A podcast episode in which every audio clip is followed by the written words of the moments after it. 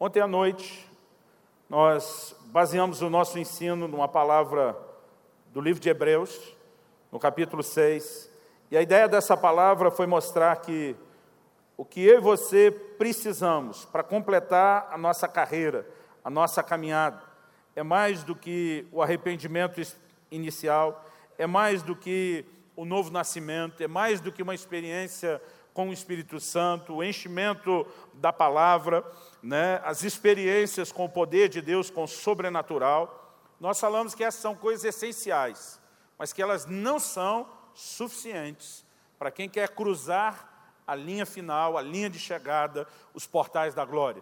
E nós falamos da importância de desenvolver um relacionamento com a pessoa do Espírito Santo. A Bíblia diz que a graça do Senhor Jesus, que o amor de Deus o Pai e a comunhão do Espírito Santo seja com cada um de vós. Então, ontem, ontem falamos que essa comunhão ou a interação com Ele é importantíssima. Que nós não podemos apenas viver de experiências com o Espírito Santo, mas de um relacionamento diário. E depois de ter dado essa ênfase, a gente anunciou, mostrou biblicamente que é, os apóstolos davam ênfase a isso, a importância disso tudo como doutrina. Mas eu falei que hoje à tarde eu iria continuar o mesmo ensino sobre interação, mas tentar trazer aquele aspecto um pouco mais prático. Eu quero finalizar um pouco essa ideia ainda do ensino, do fundamento doutrinário, que não deu tempo de ontem, mas eu quero principalmente ajudar a entender como, no dia a dia, se processa essa liderança do Espírito Santo e como você pode, de uma forma simples, ap aprender a viver essa liderança do Espírito Santo. Então, nós vamos continuar o assunto de ontem. Vou tentar apresentar a ideia de hoje com começo, meio e fim, de uma maneira que quem não esteve ontem entenda, mas vou tentar também encaixar isso de forma que, para aqueles de vocês que já estavam aqui ontem, que isso seja uma extensão, uma continuidade daquilo que a gente já começou a trabalhar. Eu quero que você abra, por favor, a sua Bíblia em 1 Epístola de João, no capítulo 4 e no versículo 13. E esse vai ser o nosso ponto de partida. 1 de João, capítulo 4, versículo 13. A palavra de Deus diz: Nisto conhecemos que permanecemos nele e ele em nós, em que nos deu do seu Espírito. João fala muito, não apenas no seu evangelho, mas nas epístolas, desse conceito de permanecer nele, ou habitar nele, e ele permanecer ou habitar em nós. Mas aqui João, de uma forma muito explícita, diz: sabemos que permanecemos nele e ele em nós, porque ele nos deu do seu espírito. Basicamente, ele está apresentando uma ideia e o um conceito que todo o nosso relacionamento com Deus, todo o nosso relacionamento com Cristo, depende da forma como nós vivemos e experimentamos a presença e a liderança do Espírito Santo nas nossas vidas. Ontem eu apresentei a ideia de que Paulo, ele resume a nova aliança chamando-a de o ministério do Espírito. E quando eu começo a falar a respeito desse, desse lugar que o Espírito Santo ocupa, da proeminência do Espírito Santo nessa obra da nova aliança, às vezes eu vejo algumas pessoas que parecem um pouco desconfortáveis. Porque, de alguma forma, nós recebemos uma doutrina onde parece que o Espírito Santo não podia ter nenhum tipo de ênfase, nenhum tipo de valor ou importância, a não ser ele trabalhando escondido para glorificar Jesus.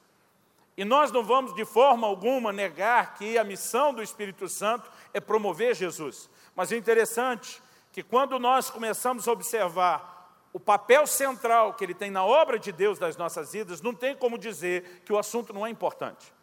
Eu me lembro que um dia eu estava ensinando o assunto de ontem e depois uma pessoa falou para mim, eu acho que o senhor está supervalorizando o Espírito Santo. Eu olhei para essa pessoa e falei, eu aprendi isso com Jesus.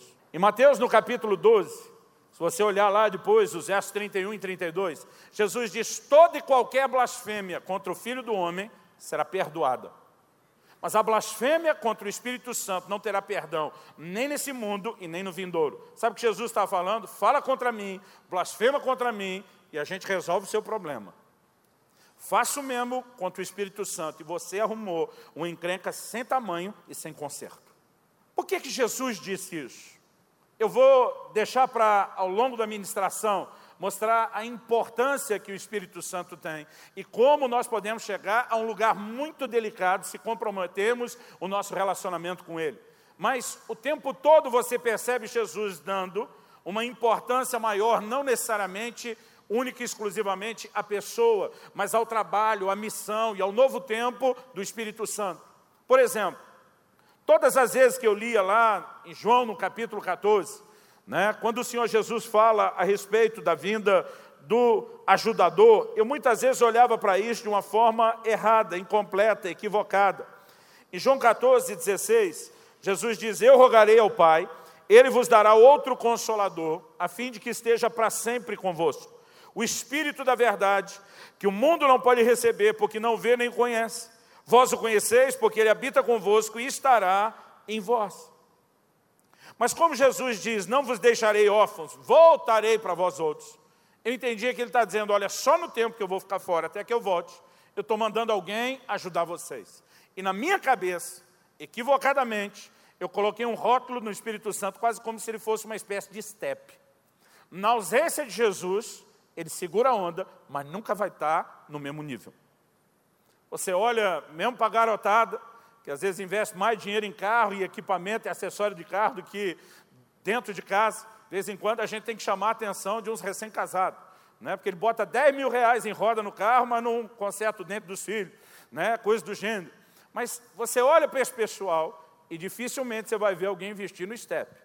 O cara pode botar um jogo de roda caro, mas o step continua sendo aquela rodinha de ferro, um pneuzinho sem vergonha, porque não se planeja usar isso o tempo todo de alguma forma na nossa cabeça, se usar o step é só um pouquinho e depois ele volta para o lugar. Então, era com essa mentalidade que eu pensava na vinda do Espírito Santo. Demorou para entender que essa nunca foi a ênfase que o próprio Jesus deu. Dá uma olhadinha comigo no Evangelho de João, no capítulo 16, uma declaração que o Senhor Jesus faz a respeito da vinda do Espírito Santo. João capítulo 16, versículos 12 e 13. Ele diz: Eu tenho ainda muito que vos dizer mas vós não o podeis suportar agora. Quando vier, porém, o Espírito da verdade, ele vos guiará toda a verdade, porque não falará por si mesmo, mas dirá tudo o que tiver ouvido e vos anunciará as coisas que hão de vir. Olha o que Jesus está falando. Eu tenho muita coisa para falar, mas vocês não podem suportar isso. Mas quando o Espírito Santo vier, essas coisas que nesse momento eu não consigo transmitir a vocês, e vocês não têm estrutura para receber, o Espírito Santo vai garantir que elas não apenas sejam comunicadas, mas que elas sejam devidamente recebidas. Sabe o que Jesus está dizendo? Galera, quando eu for embora e o Espírito Santo vier, o nível não vai baixar, o nível vai subir. Há coisas que eu não consigo transmitir, que serão transmitidas depois. Há coisas para as quais vocês não têm estrutura agora para receber. E Ele vai garantir que isso aconteça. Em momento nenhum, Jesus estava dizendo que o que Ele começou baixaria de nível. Pelo contrário, Ele estava dizendo vai ganhar uma nova dimensão, uma nova manifestação. E nós precisamos entender o quão extraordinária é a obra do Espírito Santo não apenas a sua pessoa, mas a obra que ele veio realizar nas nossas vidas. Onde falamos, não dá para negar a importância do Espírito Santo. É ele que convence do pecado, não tem arrependimento sem ele. O lavar da regeneração, em Tito 3,5, é mencionado como o lavar da regeneração do Espírito Santo. Sem a obra do Espírito não haveria arrependimento, não haveria novo nascimento, não haveria crescimento. É Ele que nos transforma de glória em glória na imagem do Senhor. Como negar a importância dessa obra? Mas nós precisamos entender que essa obra, como falamos ontem, além de importante, ela não é, nunca foi e nunca será uma obra unilateral. Falamos da importância de entender a interação. E eu quero explorar um pouco mais a ideia de interação que nós começamos ontem. Então, por exemplo, quando Estevão está pregando, lá em Atos, no capítulo 7, no versículo 51, ele se coloca diante de uma geração e ele diz: Vós sempre resistis ao Espírito Santo. O que, que ele está dizendo? Que o Espírito Santo pode ser resistido. O que, que ele está dizendo? Que a obra do Espírito Santo jamais será empurrada goela abaixo de ninguém. Tanto que o próprio Senhor Jesus no Apocalipse diz: quem tem ouvidos para ouvir, ouça o que o Espírito diz às igrejas. Ele está dizendo: fica ligado, presta atenção, porque o Espírito Santo jamais vai empurrar essas coisas à força goela abaixo de vocês. E quando a gente percebe que essa obra do Espírito Santo não é imposta sobre nós, e nós precisamos nos abrir, aceitar, cooperar com Ele, a coisa começa a mudar de figura. Mas eu olho para a igreja brasileira e eu vejo uma expectativa de avivamento que já vem por décadas, por gerações. Mas eu acredito que a nossa expectativa de avivamento, ela ainda tem um elemento de fantasia, de utopia. Porque me parece que na cabeça da maioria dos crentes, eles imaginam o avivamento quase como fosse um enchente espiritual. Um dia nós vamos acordar e o rio de Deus inundou tudo, está tudo tomado das águas, um dia vai acontecer. E eu quero te dizer algo, querido. Eu creio que vai acontecer, mas eu creio que nós erramos quando ficamos projetando tudo para Ele, como se dependesse tudo única e exclusivamente dEle. Eu gosto dessa ideia do rio. A Bíblia diz, há um rio cujas correntes alegram a cidade de Deus. Na visão de Ezequiel, lá no capítulo 47 do livro de Ezequiel, nós temos um rio que ele emana do santuário de Deus. O livro de Apocalipse relaciona isso com o trono de Deus. Então o rio não só emana do lugar da presença do Senhor, mas ele tem o poder de realizar coisas que só Deus pode fazer. Em Ezequiel 47, ele diz que por onde esse rio passa, tudo volta a viver. Ele diz, inclusive, quando as águas desse rio tocarem as águas do Mar Morto, ele diz, haverá enxames de peixe, né? haverá cardumes de peixe, haverá uma multidão, a vida será restaurada. Eu não sei se você conhece o Mar Morto, presencialmente ou por informação, mas eu gosto de dizer que o Mar Morto não é só morto, ele é morto e matador. A densidade de sal é tão grande que muito poucas bactérias sobrevivem ali. Quando você chega antes de entrar, normalmente o guia né, turístico vai brincar lá e diz, olha, dependendo do tipo de micose que você tiver no pé, a hora de curar é agora. Porque a densidade de sal é tão grande que mata um monte de bactéria. Agora, não há forma de vida, a não ser essas poucas bactérias muito pouco conhecidas, não há praticamente forma de vida ali, mas a Bíblia diz, quando essas águas tocarem lá, até o marmoto vai voltar a viver. está falando de algo que naturalmente é impossível, mas fala do poder de vida que só o nosso Deus tem. Então, como esse rio emana do lugar da presença de Deus e faz coisas que só Deus pode fazer, eu quero que você entenda ele como uma extensão da vida de Deus, como uma extensão do próprio Deus. E esse rio representa o mover e a obra do Espírito Santo. Mas em Ezequiel 47, nós temos uma figura interessante. O anjo está junto com o profeta diante do rio. E ele diz, vem comigo, nós vamos medir. E o texto diz que eles mediram mil côvados, dá aproximadamente meio quilômetro. E diz, e as águas davam no tornozelo. Depois mediram novamente mil côvados. E agora, o total de um quilômetro, as águas estão dando no joelho. Ele não parou quando as águas deu no tornozelo. Ele não parou quando a água deu no joelho. Mediram mais mil côvados. Agora a água está pelos lombos, um quilômetro e meio. E ele não parou. Eu gosto de dizer que a razão pela qual ele não parou, é porque ainda não era hora de parar. Até onde vai a medição do anjo? Ele não está medindo para ver até onde vai o rio ou quando o rio termina. A medição para, diz a Bíblia, quando se chegou nas águas profundas. A Bíblia diz quando se alcançou as águas para se nadar. Águas para se nadar está falando do momento que não dá mais pé. Então não tem mais medição, não se vai a lugar nenhum, porque se alcançou o destino, se chegou aonde se deveria chegar. Agora, qual a diferença entre o que a visão fala e o que nós esperamos? Na nossa cabeça, nós estamos esperando o dia em que o rio vai encher e inundar a nossa vida. Mas eu quero te dizer, não é o rio que invade a sua vida. É você que tem que entrar no rio. Há uma diferença enorme entre uma coisa e outra. E Ezequiel está sendo conduzido pelo anjo de Deus, rio adentro. Porque isso é o que Deus está esperando, que eu e você caminhamos, que a gente não pare nas águas rasas, mas que a gente vá para as águas profundas. Por quê? Nosso conceito de ser cheio do Espírito, ele também é confuso. Porque de alguma forma, quando a gente lê na Bíblia, enchei-vos do Espírito, a gente imagina um enchimento, quase como se a gente fosse um vasilhame que precisa estar completamente tomado. Esse é o conceito que vem na cabeça da maioria de nós. Se de repente eu pego aqui um copo e penso na ideia de cheio, e eu olho para ele e digo, não, isso aqui está dois terços, três quartos, não está cheio. Porque para nós o cheio é a quantidade de água que terá dentro do copo. Isso é verdade a respeito do copo cheio. Não é a verdade a respeito de eu e você cheios do Espírito Santo. Por quê? Porque em João 3,34 a Bíblia diz que Deus não dá o Espírito por medida. Deus não dá pouquinho Espírito Santo para um, pouco mais para o outro, um pouco mais para o outro, e para alguém ele diz, não, você eu vou te dar tudo do Espírito Santo, apesar de para os outros não ter feito isso. Ele não dá o Espírito por medida. Então Deus nunca esteve falando sobre quanto você tem do Espírito Santo. A ideia de cheio na Bíblia é completamente tomado. Em outras palavras, não é quanto você tem do Espírito Santo, é quanto o Espírito Santo tem de você. Porque ele não é divisível. E eu quero que você entenda a mesma figura no rio. O que, que acontece? Quando a água está no tornozelo, você pode pensar, eu tenho tanto de água, eu acho que Deus está pensando, eu tenho um tanto de você. À medida que você avança, água no joelho, talvez você pense, eu tenho mais água, e Deus está pensando, eu tenho mais de você.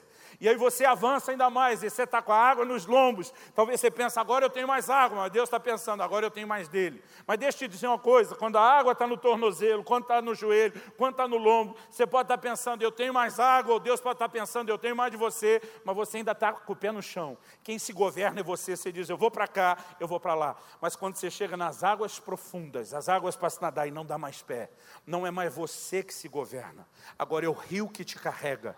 Irmão, entrar nesse lugar das águas profundas significa perder o controle, significa rendição completa, significa não só você ter mais dele, mas ele ter mais de você. E quando nós falamos de interação, não é apenas cooperar com o Espírito Santo para que ele faça. Essa cooperação envolve ou resisti-lo e não nos entregar, ou colocarmos a resistência abaixo e nos rendemos cada vez mais. Eu quero que você não pense apenas no trabalho conjunto, eu quero que a ideia de interação seja na sua cabeça, além de cooperar com Ele, o conceito de render-se plenamente a Ele. Quando Estevão está dizendo, vós sempre resistis ao Espírito Santo, ele está dizendo que o Espírito Santo pode ser resistido.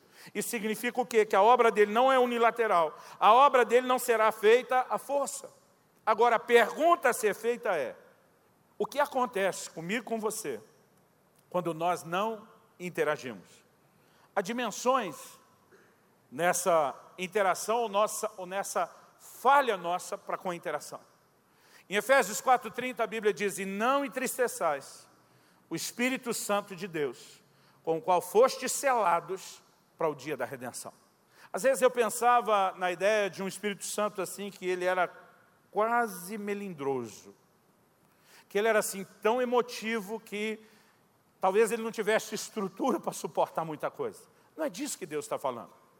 Deus não está falando que ele é uma pessoa exageradamente sensível e que ele vai se entristecer por quase nada. A Bíblia está dizendo simplesmente para não entristecê-lo. Em momento nenhum ela fala de quão emotivo ou de quão sensível ele é. Nós começamos a criar interpretações humanas, a partir do nosso comportamento, do que talvez seria a forma do Espírito Santo agir. O que Deus está dizendo é que nós podemos entristecê-lo. Ponto assim como qualquer um de nós pode ser entristecido. Normalmente, quando alguém que amamos, normalmente, quando alguém a quem nos devotamos, não nos dá resposta. E nós precisamos compreender que quando Deus está dizendo não entristeça o Espírito Santo, Deus não está preocupado com as emoções do Espírito Santo. Deus não está dizendo, coitadinho, ele é tão frágil, ele é tão sensível que se você machucá-lo, ele vai ficar pelos cantos da igreja chorando. Irmão, o Espírito Santo é Deus, ele é completo e absoluto em si mesmo. Ele não tem necessidade de nada. Ele não precisa que você se comporte de uma maneira que o preencha, não é isso. Quando a Bíblia está falando para não entristecê-lo, é que quem vai perder nessa história, se entristecê-lo, é você. Porque ao entristecê-lo, você vai impedir que a obra dele seja feita na sua vida como deveria acontecer. Você vai deixar de provar mais dele, e quem vai perder nessa história é você. Agora, nós precisamos ter a mentalidade correta e enxergar o todo dessa interação. O Espírito Santo, ele pode não apenas ser entristecido. A palavra de Deus diz lá no livro de Tiago, no capítulo 4, nos versículos 4 e 5, que o Espírito Santo pode ser enciumado. Todos esses textos definem um relacionamento pessoal e efeitos negativos que nós podemos causar. Eu quero que você abra lá comigo em Tiago, no capítulo 4 e no versículo 4. estava uma certa ocasião numa igreja e durante o período do louvor, alguém cantou aquela música, me ama, me ama, e tem aquele momento que diz, ele tem ciúmes de mim. Eu estava do lado de um camarada, falou um absurdo essa letra. Olhei para ele e falei, por quê? Falei, vim com essa história de que Deus fica enciumado. Fazer de Deus como se ele fosse um mero homem carnal. E tem essas pessoas que eles se acham no controle de qualidade do corpo de Cristo. Que nada poderia ser cantado ou pregado sem a aprovação deles. Eu estou olhando para o cara e falei, pois é, alguém tinha que ter falado isso para o Tiago. Aí ele falou para mim, Tiago é o autor da música. Eu falei, não, cabeção, o apóstolo Tiago que escreveu o que a música está cantando. Aí ele olha para mim e diz, está na Bíblia, é? E é essa hora que você tem que morder a língua para não dizer tudo que você está pensando. Porque minha vontade é dizer, tu se acha no controle de qualidade do corpo de Cristo e não sabe nem o que está escrito na Bíblia. Tiago capítulo 4, versículo 5 fala a respeito dele ter ciúmes de nós. Mas antes de mexer no versículo 5 que fala dos ciúmes, eu quero que a gente olhe para o versículo 4. Minha versão atualizada, ela diz infiéis. A versão que está ali projetada na tela NVI traduziu exatamente o que está no original grego, que é a palavra moixos, significa adúlteros. Passou a palavra infiel está errado? Não, mas está falando de um tipo específico de infiel. Aquele que é infiel à aliança do casamento. Aquele que é infiel ao pacto matrimonial. E ele não usou essa palavra quando existe outras palavras para outros tipos de infidelidade à toa. Então ele diz lá, adúlteros, vocês não sabem que a amizade com o mundo é inimizade com Deus? Quem quer ser amigo do mundo, faça inimigo de Deus. Versículo 5. Ou vocês acham que é sem razão que a Escritura diz que o Espírito que Ele fez habitar em nós tem fortes ciúmes? Você não vai entender a ideia de ciúme explorada no versículo 5, se você não trabalhar a ideia que está sendo construída desde o versículo anterior, o versículo 4. Então agora eu quero que você pense algo comigo. Imagine no lugar desse tripé aqui a figura do Senhor Jesus. Imagina no lugar onde eu estou, do lado de cá, a igreja, nós, os santos, os fiéis, que somos chamados na Bíblia de a noiva do Cordeiro. Então a palavra de Deus apresenta uma relação entre Jesus e a igreja, de uma forma que eu e você possamos entender que é a relação romântica entre um homem e uma mulher. A Bíblia fala de um nível de amor e de devoção um ao outro, com as mesmas figuras que eu e você conhecemos de uma cena de um romance entre um homem e uma mulher. Agora, o texto está dizendo adúlteros. Qual é a ideia que ele está explorando? Ele está falando de alguém que deveria estar completamente comprometido com outro, com quem se casou, ou mesmo naqueles dias quando já estava prometido em casamento, mas que de alguma forma está quebrando essa aliança. E aí ele introduz, vamos imaginar aqui no lugar do púlpito, uma terceira pessoa, um terceiro elemento. Ele diz: vocês não sabem que a amizade com o mundo, e aqui eu quero que você imagine o mundo como a ponta de um triângulo amoroso, é inimizade contra Deus. Em outras palavras, a Bíblia está dizendo: seu coração e sua devoção deveria ser toda dele. Quando vocês começam a flertar com o mundo e estão quebrando o tipo de aliança e compromisso que deveria haver aqui, o Espírito Santo responsável por fortalecer a revelação da noiva com o noivo, vai ficar enciumado com a inclusão desse triângulo amoroso. Quem está entendendo, diga amém. amém. Nós precisamos compreender, querido, que ele não está nem com ciúmes por ele. Os ciúmes é por nos ver falhando na relação e no compromisso com Deus. Então, essa ideia de que o Espírito Santo é sensível demais, que às vezes nos foi passada, está roubando algo de Deus e do propósito pelo qual ele se entristece. Na verdade, esse entristecimento tem a ver com aquilo que eu e você estamos perdendo. E o cuidado que nós devemos ter no relacionamento com o Espírito Santo não é porque ele tenha necessidades, é para que ele possa cumprir o propósito que ele veio cumprir, e eu e você sejamos completos naquilo que Deus tem para nós. Quem está entendendo, diga amém. Agora, a interação com o Espírito Santo é importantíssima e necessária. Mas se eu e você não interagirmos, nós podemos abortar o processo. Então o Espírito Santo pode ser enciumado, Pode, pode ser entristecido, sim. E o texto está falando que eu e você podemos ter um comportamento que, além de enciumá-lo, está nos empurrando para um lugar de inimizade. Não sabeis que a amizade do mundo é inimizade contra Deus. Paulo, escrevendo aos Romanos, fala no capítulo 8 que o nosso envolvimento com a carne é inimizade contra Deus. O que eu quero que você perceba é que essa atitude de rejeitar o Espírito Santo, de entristecer o Espírito Santo, de enciumar o Espírito Santo, ela normalmente não fica estacionada num nível só. Ela tende a progredir. Ela tende a caminhar para um lugar maior. E o que às vezes eu e você não enxergamos é que uma rejeição deliberada, insistente e permanente pode agravar seriamente a nossa situação. Em 1 Tessalonicenses, no capítulo 5, no versículo 19, Paulo diz: Não apagueis ou não extingais o Espírito. Ontem nós explicamos que ele não está falando que existe um botão dotado de alta tecnologia espiritual que você apertou, puf, o Espírito Santo deixou de existir. Ele está falando de não extinguir a obra dele na sua vida. Está falando de não apagar a ação dele na sua vida. Isso significa que, se por um lado eu posso acender a ação dele, por outro eu posso diminuir. Mas ele usa a expressão não apague, não extinga, que é quando o fogo se acabou completamente. Alguém pode não apenas rejeitá-lo, não apenas entristecê-lo, não apenas enciumá-lo, mas levá-lo ao ponto de se retirar completamente daquela pessoa.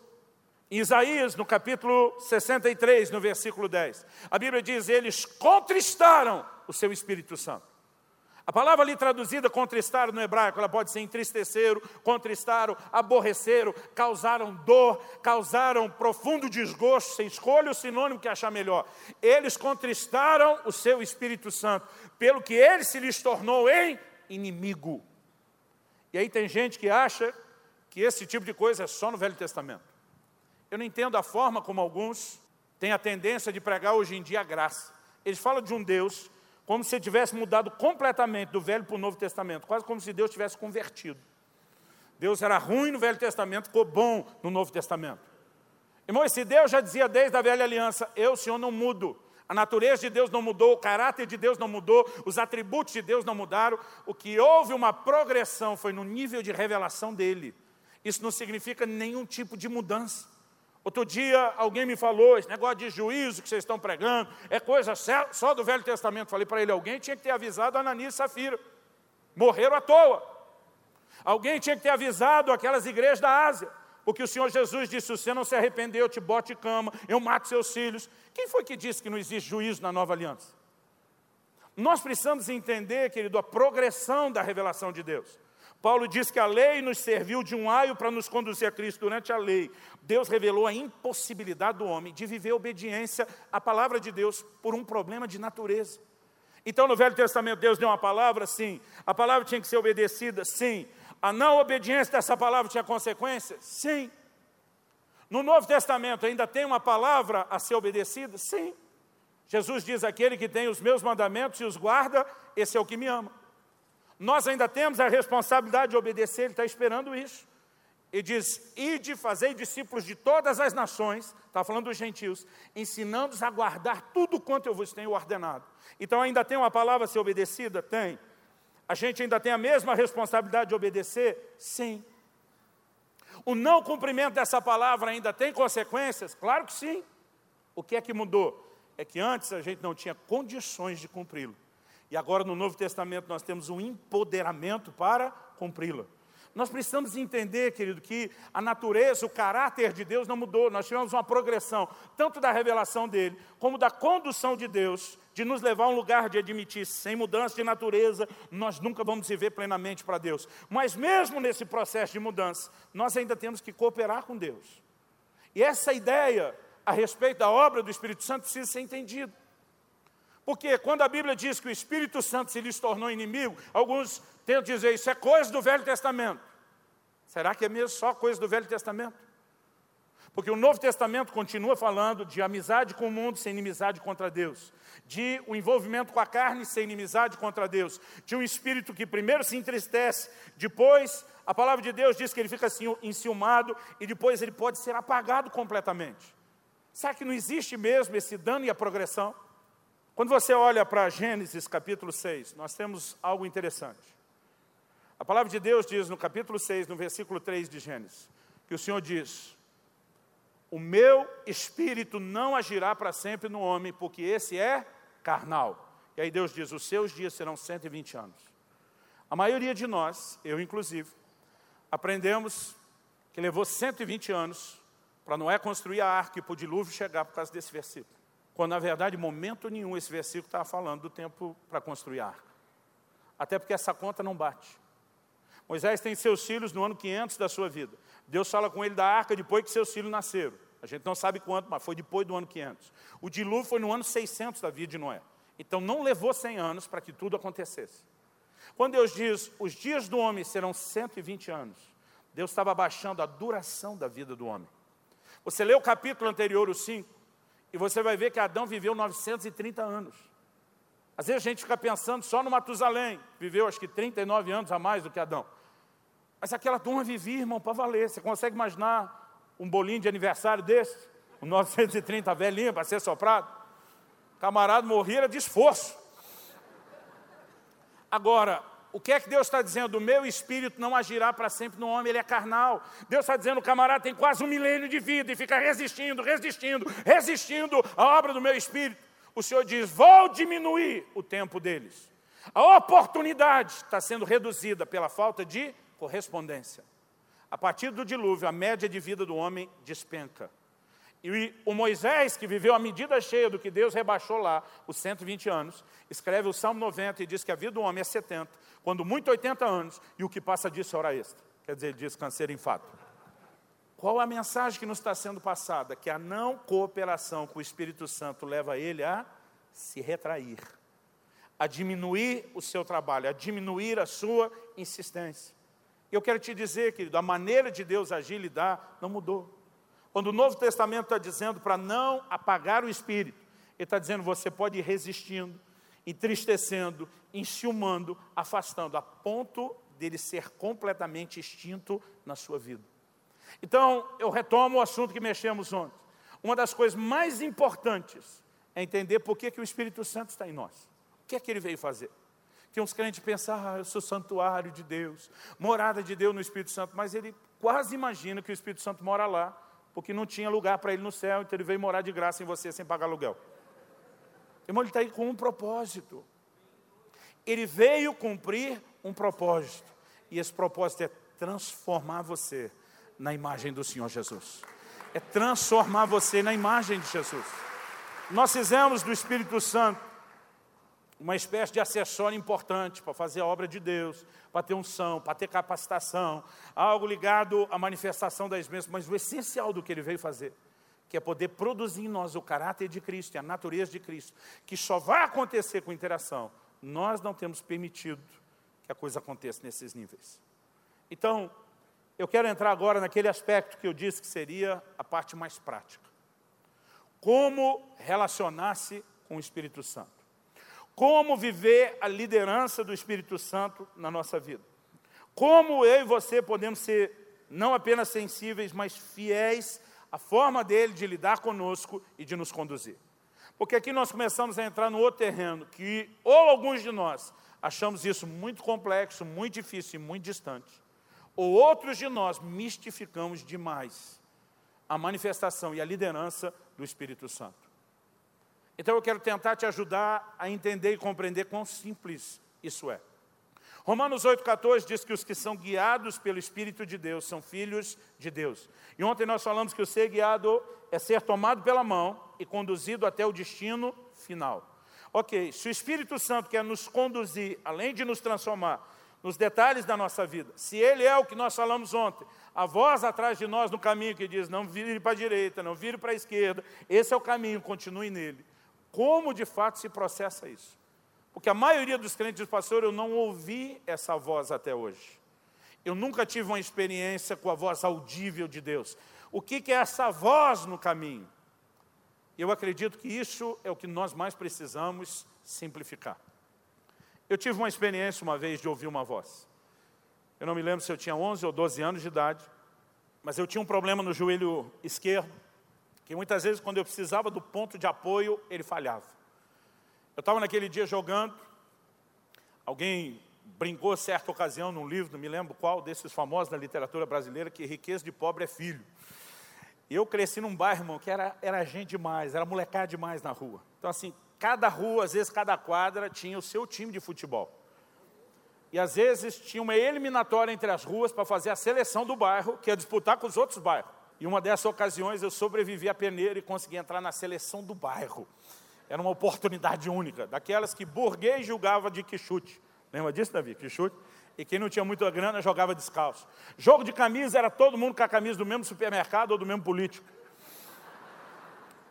Aí eu me lembro que eu tive essa chance. E nesse dia, além de ter a chance de estar lá jogando, eu recebi um lançamento daqueles açucarados que me deixaram na cara do gol. Era eu e o goleiro.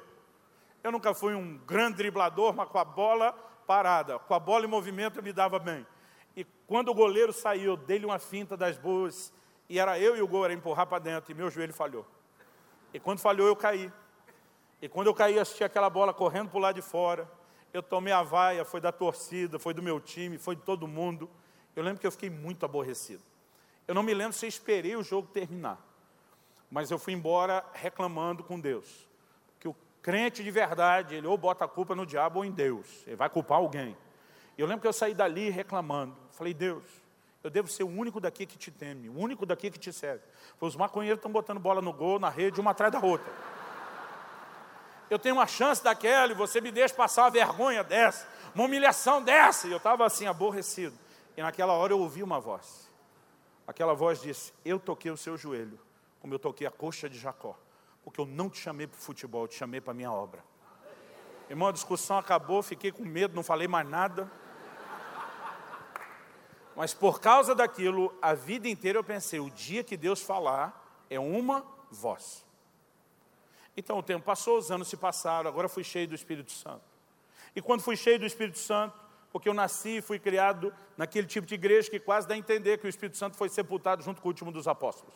Que tudo aquilo que você lia no livro de Atos era só para aquela época, acabou tudo, e Deus não faz mais nada disso. Mas quando eu fui cheio do Espírito Santo, eu vi um pregador dizendo: se você quer ser uma águia, ande com as águias, quer ser uma galinha, fique com elas. Eu olhei para aquela turma onde me criei e falei: são gente boa, mas espiritualmente falando, um bando de galinha que não vai a lugar nenhum. Eu quero colar nas águias. Eu comecei a correr atrás de quem estava vivendo intensamente o sobrenatural. E nesse ambiente eu comecei a ver coisas que eu nunca imaginei ser possível Deus fazer nos nossos dias. E eu estava empolgado com aquilo tudo. E eu comecei a andar perto de um camarada que volta e meia ele dizia: O Senhor me disse, Deus falou. E apesar de eu ter sido treinado para duvidar dessas coisas, Deus usava tanto a vida daquele cara que chegou uma hora que eu não duvidava mais nada daquilo. Ele mesmo me deu uma palavra profética que foi assim de arrebentar. Eu lembro de um dia que eu procurei ele, cheguei para ele e falei, amigo, que Deus te usa, eu já não tenho mais dúvida. Quando você fala, Deus me disse, eu já nem duvido mais de tanta coisa que eu vi acontecer. Eu falei, mas já que você é bom mesmo no negócio, será que você podia me ensinar as manhas da coisa? Porque eu também queria profetizar. Eu também queria é, é, é, falar da parte de Deus que nem você fala. Será que você pode me ensinar o caminho das pedras, me dar as manhas do negócio? Ele começou a rir. Eu falei, não, não ri não, cara, me ensina, me ensina esse negócio.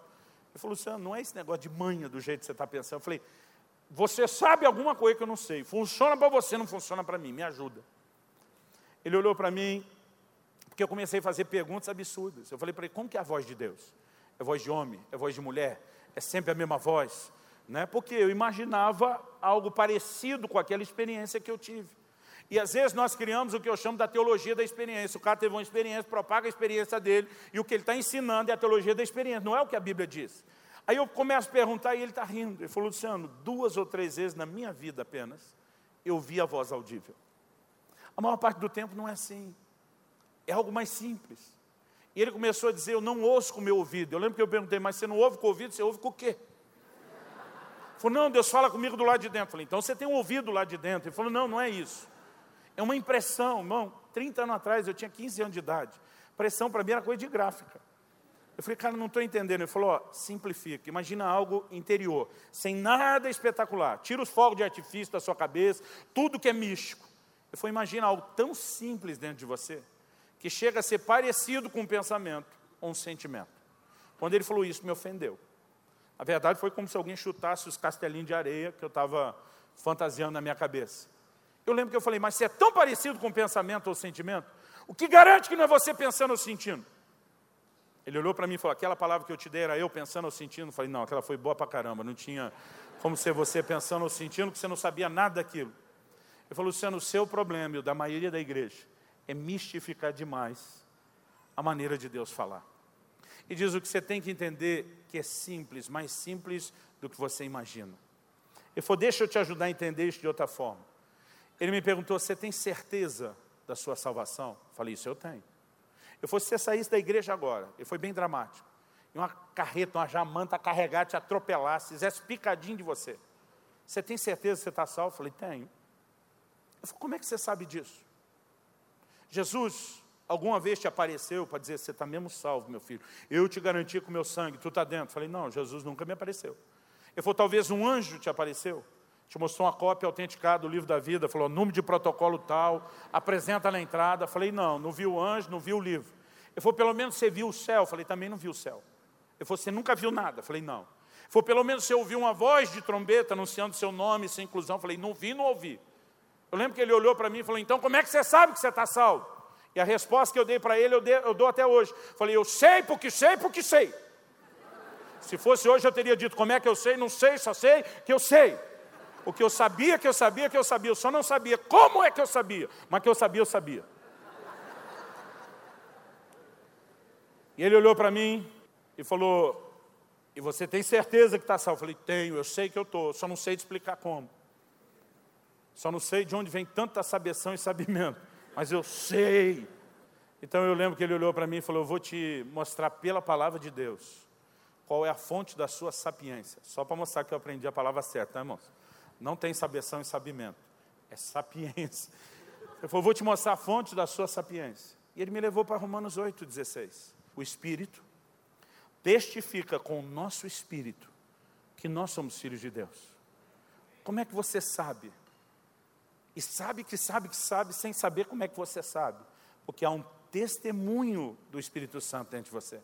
O testemunho não é necessariamente uma voz. O testemunho não é necessariamente uma visão. É uma confirmação interior. Você tem uma garantia, uma certeza dentro de você. Eu sei que eu fui salvo. Eu sei que eu sou parte da família. Eu sei o que é que me aguarda. E ele disse: se a maioria das pessoas entendesse que o Espírito Santo pode falar sem uma voz audível, sem uma visão espetacular, só por meio de uma convicção interior, tudo seria diferente. Com o tempo eu comecei a entender a doutrina bíblica do assunto. Esse livro que eu encorajei vocês, como ser dirigido pelo Espírito de Deus, me ajudou muito. Ele mostra Provérbios 20 e 27, que diz: O espírito do homem é a lâmpada do Senhor. É o lugar onde o Espírito Santo nos dirige, onde ele fala conosco, é onde ele se comunica conosco. Mas até então eu ficava esperando essa coisa da voz audível espetacular. E naquele dia ele começou a me instruir, falou: O que eu vou te dizer agora vai te ajudar a entender não só como mover nos dons, mas vai te ajudar a entender como relacionar-se com o Espírito Santo. E ele diz: Esse testemunho é uma das formas de Deus falar a respeito da sua salvação? Sim. Mas se num assunto desse, da segurança eterna do crente, Deus decidiu falar não por meio de uma voz audível, não por meio de uma visão espetacular, mas por meio de um testemunho interior simples, Ele falou: o que te faz pensar que Ele não possa falar da mesma forma em outros momentos da sua vida, da sua caminhada? E foi quando Ele começou a me dizer: aprenda a escutar o seu coração, aprenda a perceber um testemunho dentro de você, às vezes até em momentos onde isso vai colidir com aquilo que está na sua cabeça e com a sua forma de pensar. E aos poucos o que ele começou a me apresentar, querido, foi algo simples. Eu normalmente digo às pessoas, não é difícil ouvir a voz do Espírito Santo.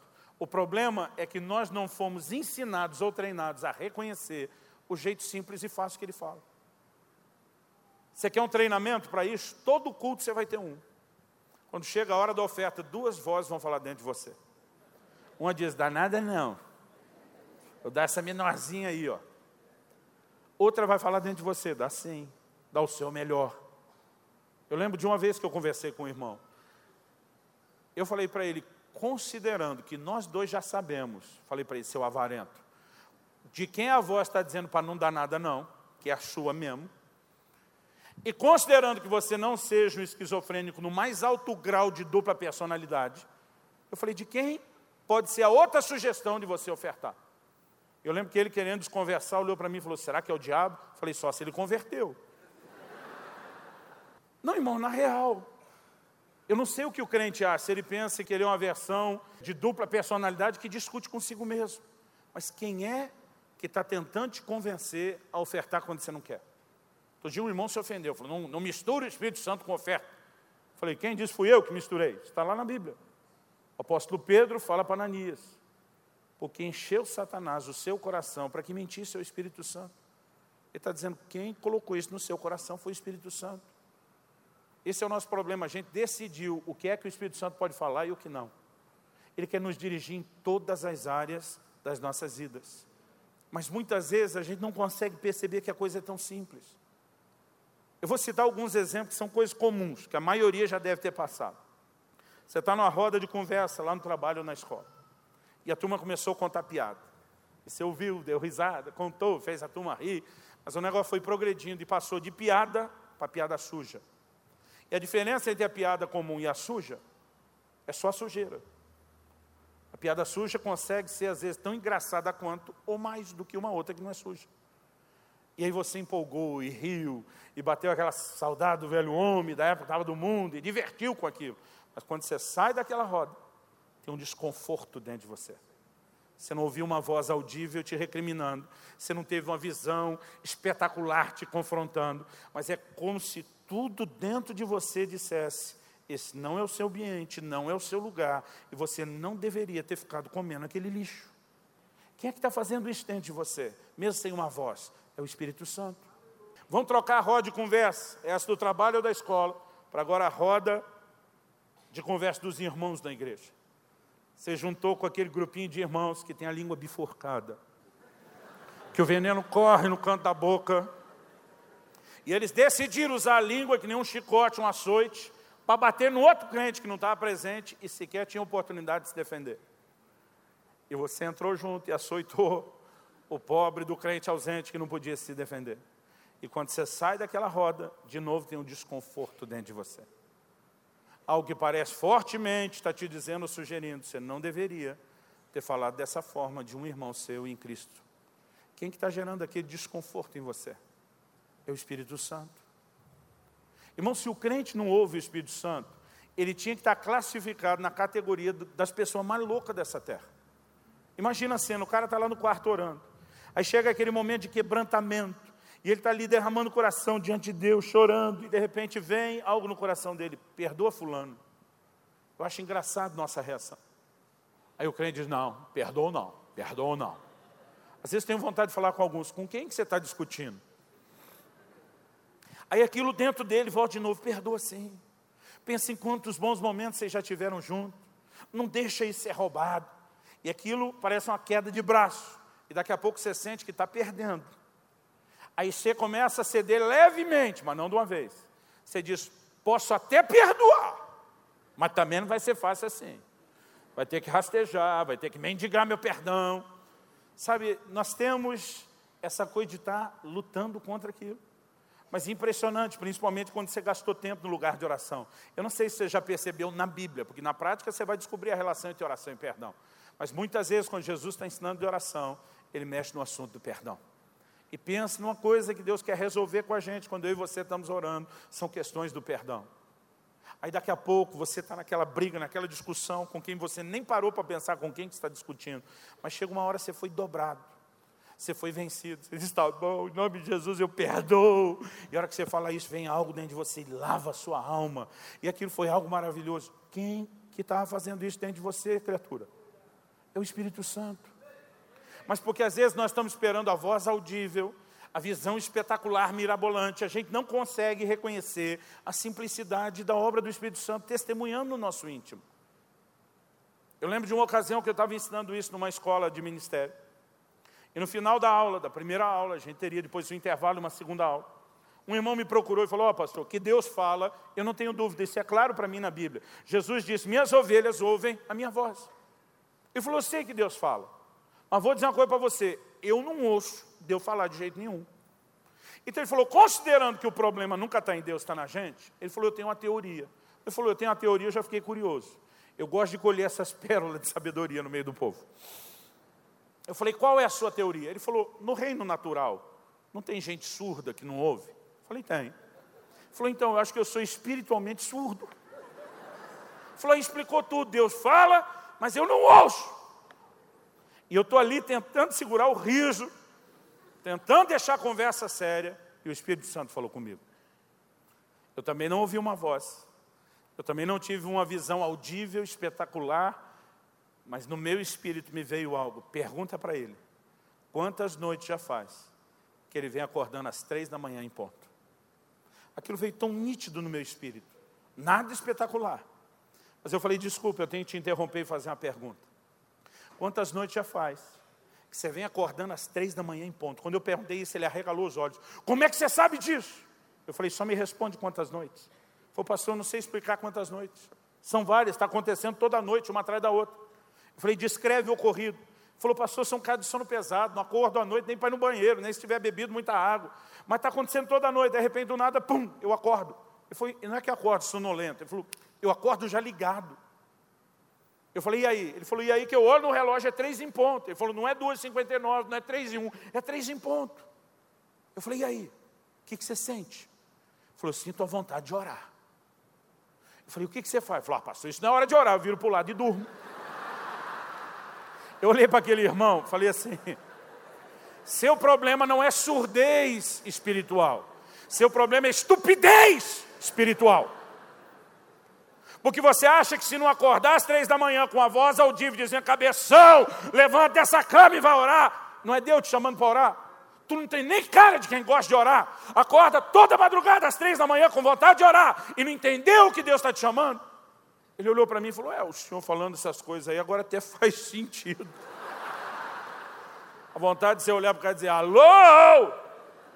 Mas sabe qual é o problema? Nós não fomos ensinados, de uma forma geral, estou generalizando a igreja, a entender a simplicidade da orientação do Espírito Santo. E nós perdemos oportunidades todos os dias de viver uma vida no Espírito, de corresponder com Deus, de ser sensível à voz de Deus, de interagir com Ele em níveis que vão nos levar a viver a plenitude do que Ele tem. Nós precisamos aprender a entender o que é esse testemunho interior. Eu sei que para alguns de nós seria mais fácil se a gente fosse uma vida treinada desse jeito. Eu digo que tem uma nova geração privilegiada. Meus filhos foram treinados nisso desde pequenos. Não é coisa mais complicada para eles. Eu lembro de uma vez que eu fiz uma viagem de carro para o Maranhão.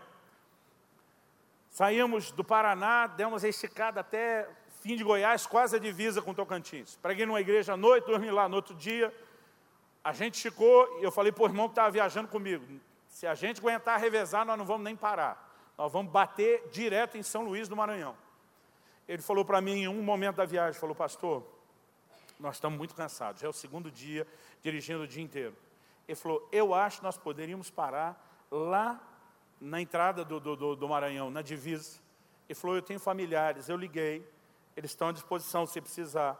A gente podia entrar assim, só tomar um banho, dar um cochilo rápido e continuar. Então, eu lembro que nós paramos, para quem conhece a estrada lá em Açailândia. Dormimos, chegamos tipo três da manhã, né? dormimos um pouquinho, levantamos seis, seis e pouquinho, tomamos um banho, café, sete horas da manhã na estrada. Quando nós saímos, Kelly e Alissa foram de avião, o Israel foi comigo. Eu lembro que na época, ele devia ter uns cinco anos de idade. Eu falei, filho, vai com a sua mãe de avião. Não, pai, sou seu companheiro.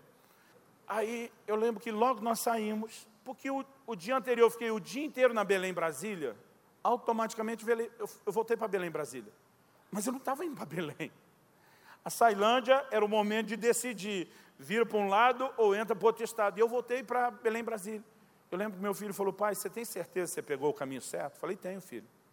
Ele falou, tem algo falando no meu coração que você pegou o caminho errado. Eu falei, mas eu peguei o caminho certo. Ele falou, pai, eu acho que é Deus. Eu falei, menino, se você botar Deus de novo na história, eu vou te disciplinar. Tem dois adultos aqui na frente, sabe? A época ainda era do guia quatro rodas, lembra daqueles mapas? Falei, tem dois adultos aqui na frente, sabe ler as placas, o guia quatro rodas na mão, e você, malemar, sabe ler. Mas tem uma coisa falando no meu coração, que você pegou a estrada errada. Eu falei, deixa essa coisa quieta e não fala mais nisso. Até eu descobrir que eu tinha entrado no Pará em vez do Maranhão. A gente já tinha andado 225 quilômetros. O problema é que, não, apesar dos dois ser para cima, não tinha como virar e passar por outra estrada. Ao que eu descobri, eu tive que voltar 225 quilômetros, perdendo um total de 450. Quase eu não consigo chegar a tempo de pregar no culto. Né? E naquele momento Senhor falou, pai, era só você ter me ouvido. que Deus estava falando no meu coração. Eu falei, pois é, filho, eu achei que você era muito novo para esse negócio. Eu lembro de um dia que eu ia pregar, eu tinha uma mensagem boa, nova que eu tinha preparado para a igreja. Daquela que o pregador quer pregar para o ego dele, diz, isso aqui é demais. Mas tinha uma mensagem que eu pregava todo ano, não é que eu não gostava dela, mas já falava todo ano, e vinha no meu coração pregar, repetir aquela. E às vezes o pregador fica naquela, vão achar que eu não tenho mensagem. E eu falei, eu não quero pregar ela, mas eu dizia, Deus, o coração normalmente está certo, não é a cabeça, mas eu vou pedir que o Senhor exagere, fale comigo de uma maneira mais clara. Lembro, minha filha estava lá tocando piano, ela levantou, também devia ter no máximo seis anos de idade, ela levantou, acho que sete. Ela veio até onde eu estava, sentou do meu lado, sorriu, falou, pai, você já sabe o que vai pregar hoje? Ainda não, minha filha. Tipo assim, quase com raiva de, estou no maior dilema exatamente sobre isso, você vem me impressionar. Ela falou, por que você não prega mensagem tal? E ela falou o nome daquela que eu não queria. Eu falei, você já ouviu essa mensagem, filha? Ela falou, não, porque normalmente nós vamos para o cultinho das crianças. Eu sei que você tem um DVD. Eu falei, de onde você tirou esse negócio? Ela falou, eu estava ali tocando e uma coisa veio no meu coração, que eu tinha que falar isso para você. Há uma nova geração, querido, sendo treinada a entender a simplicidade do testemunho interior. Eu sou parte de uma geração que lutou para aprender e que às vezes ainda lutava quando aqueles que traziam isso com simplicidade queriam nos ajudar. Mas nós precisamos nos reprogramar e aprender a entender a simplicidade do testemunho interior. Quem está entendendo, diga amém. Eu me lembro do dia em que aquele pastor me explicou sobre o testemunho interior. E ele me disse: siga o seu coração. A primeira vez, sim, a gente realmente não esquece. Eu estava andando na rua, morava em Campinas, estado de São Paulo. Eu estou passando por uma praça, era uma noite fria, eu estava usando uma blusa de lã. E eu estou passando perto de um banco e eu vejo que embaixo do banco tem um mendigo deitado, dormindo. E quando eu estou passando por ele, vem algo dentro de mim, aqueça esse homem. Não foi uma voz, não foi uma visão, mas aquela impressão era nítida e clara. Aqueça esse homem. Eu lembro que eu parei, estava indo nessa direção, o banco do lado de cá, fiquei olhando para ele, pensando, falei, Deus, é você? Só você espera que a conversa vai continuar, aquilo só ficar dentro de mim, aqueça o homem. Eu falei, Deus, imaginando que você não queira que eu passe a noite abraçado com ele, vou deduzir que se for você, está pedindo para eu dar minha blusa para ele.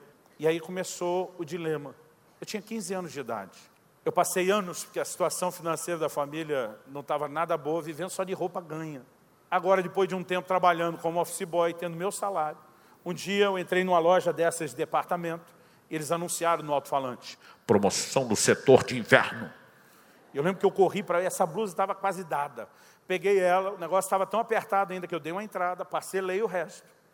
Mas saí, irmão, com aquela alegria, aquele orgulho, uma blusa nova depois de tanto tempo. E sou eu que estou pagando. Tinha noite que nem estava tão frio, e eu estava lá suando, só para usar e desfilar minha blusa nova. Esse dia estava frio, e eu estou com ela. E aí eu estou diante do homem e penso, Deus, imaginando que o Senhor não quer que eu passe a noite abraçado, cara, o Senhor deve estar pedindo minha blusa. Aí você imagina o dilema. Eu falei, esperei três anos para ter uma dessa nova. E comigo dura outros três anos. Eu olhava para o cara e pensava, ele não toma banho, dorme na rua, no chão, em qualquer lugar. Daqui três dias ele acabou com a blusa. A cabeça da gente começa a lutar contra. Eu falei, Deus, o Senhor olha hoje do céu para nós dois, o Senhor tem um problema, ele está com frio ou não. Se eu der a blusa para ele daqui três dias, o Senhor tem dois problemas, eu e ele estamos com frio. Qual é o lucro disso? Não tinha ângulo onde minha cabeça conseguisse empolgar com aquilo e achar que era uma boa ideia. Mas eu fico lembrando daquele pastor dizendo: siga o seu coração, siga o seu coração. E falei: só tem um jeito de aprender se é Deus ou não, eu tenho que arriscar a minha blusa de lã. Aí eu fui lá, acordei o camarada, falei: ei, Deus mandou aqui para te dar uma blusa, tirei a blusa, dei para ele. Ele pegou, vestiu, voltou dormir, nem obrigado, miserável, falou. Miserável, no caso literal. Eu fiquei com raiva dele não agradecer, fiquei arrependido de ter dado, queria de volta, tinha nojo de pegar de volta, não sabia o que fazer, fiquei olhando ali e pensei: pois é, eu achava que se fosse de Deus ia ser mais empolgante, eu ia ter mais sensações. Eu ouvi um coral de anjos me aplaudindo. E até então não sabia o que tinha acontecido. Até que eu dei os primeiros passos saindo. E depois de dar os primeiros passos, eu creio que eu poderia dizer sem medo de errar, como os profetas do Velho Testamento falavam: veio a minha palavra do Senhor. Pela primeira vez eu ouvi o Espírito Santo falar comigo de forma nítida e clara e disse: Você aprender a seguir os meus impulsos, as minhas orientações no nível, no nível mais simples como esse, eu vou te levar a viver uma vida extraordinária. Irmão, faz 30 anos que isso aconteceu. É uma das coisas que eu mais sou grato a Deus, é ter entendido, ter sido orientado e ensinado sobre a simplicidade do testemunho do Espírito Santo. Isso tem definido minha vida, minha caminhada com Deus. Cada vez sou sensível a esses impulsos, eu sou poupado de muito prejuízo e eu sou introduzido em coisas extraordinárias. Cada vez que eu negligencio essa voz, eu me arrependo e me arrependo muito. Mas eu lembro que apesar de já estar vivendo uma certa experiência, ter uma história de relacionamento com esse testemunho interior, eu tive uma experiência muito interessante no mês de setembro de 2000, há 18 anos atrás. Eu tinha que fazer uma viagem, e eu precisava da minha carteira, e quando acordei pela manhã não achava minha carteira em lugar nenhum. Acordei minha esposa e pedi ajuda a ela. Eu não sei, esse lado de cá do Paraná, no norte do Paraná, mas lá embaixo no sul, quando a gente quer achar alguma coisa, a gente pede ajuda para as esposas. Porque elas têm um dom de fazer aparecer o que está sumido. Não, não sei aqui, mas lá em casa é assim, amor, onde é que está aquela tesoura tal? Segunda gaveta da escrivaninha. Você olha, a gaveta não está. Eu digo, não está não. Ela vem, abre, pum, apareceu a tesoura. Então eu falei, já que ela elas escondem. É, fica, acho que na manga da blusa, jogou ali. Ou tem esse dom de fazer aparecer. Aí eu procurei, revirei a casa de alto a baixo. Não achei, pensei, vou pedir ajuda para os profissionais da coisa. Falei, amor, desculpa te acordar cedo, mas eu preciso da sua ajuda. Eu não posso viajar sem a carteira, não acho a carteira em lugar nenhum. Ela, deixa comigo. Ela revirou aquela casa de alto a baixo, ela olhou para mim e falou, a carteira não está aqui. Falei, eu suspeitava disso, mas vindo uma profissional como você, um expert como você, eu vou aceitar então que não está aqui. Pensei, eu peguei essa carteira ontem para ir no culto, era uma segunda-feira cedo. Falei, eu peguei ela para ir no domingo. Eu lembro de sair com essa carteira de casa. Então eu estou tentando fazer um mapeamento. Falei, se eu fui para a igreja, eu devo ter esquecido lá. Eu lembro que eu peguei o carro, corri para a igreja, olhei, cadeira onde sentava embaixo, não, aqui não está. Fui atender uma pessoa no gabinete antes do culto, pá, olhei lá, não estava. Onde que nós fomos depois do culto? Na casa do irmão fulano de tal. Fomos jantar lá. Bati na casa do irmão, acordei ele cedo, falei, cara, desculpa, eu estou desesperado. Estou procurando minha carteira, eu preciso dela para viajar, não acho. Nós reviramos a casa dele, nada. E aí foi me dando o desespero de perder a viagem. E eu lembro que no momento eu comecei a orar e falei, Deus, por favor, me mostra onde está essa carteira, me mostra, me mostra. Mas o me mostra na minha cabeça, assim, me dá uma ideia, me faz lembrar. Eu não estava pedindo uma experiência, eu não imaginava que isso ia acontecer. E quando estou ali, me mostra onde está essa carteira, me mostra, de repente, passou na minha frente, irmão, como fosse um filme, numa tela de cinema, um filme. Aquilo era, era nítido e claro, eu enxergava, estrelando eu mesmo. Nós estávamos naquela casa que você conheceu agora, Priscila, amarela. Nós estávamos, eu estava na porta, tem uma, uma escada, a casa era mais alta que o nível da rua, tinha uma escada que descia meio em S até o portão eu tinha deixado o carro na rua, em vez de colocar na garagem, e tinha dado uma chuva, mas assim, eu nunca vi uma chuva igual, nem antes nem depois, em nove anos que eu morei em Guarapuava. Tinha dado uma chuva e era uma, uma enxurrada gigante entre a calçada e o carro. Então eu estou ali calculando quanto que eu tenho que correr para pular aquela enxurrada. Era daquela, se pisasse, não ia molhar só o pé e o sapato, era acho que até metade da canela.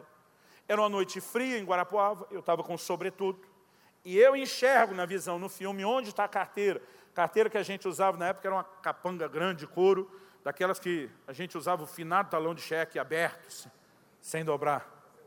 Eu sei que você não usava isso.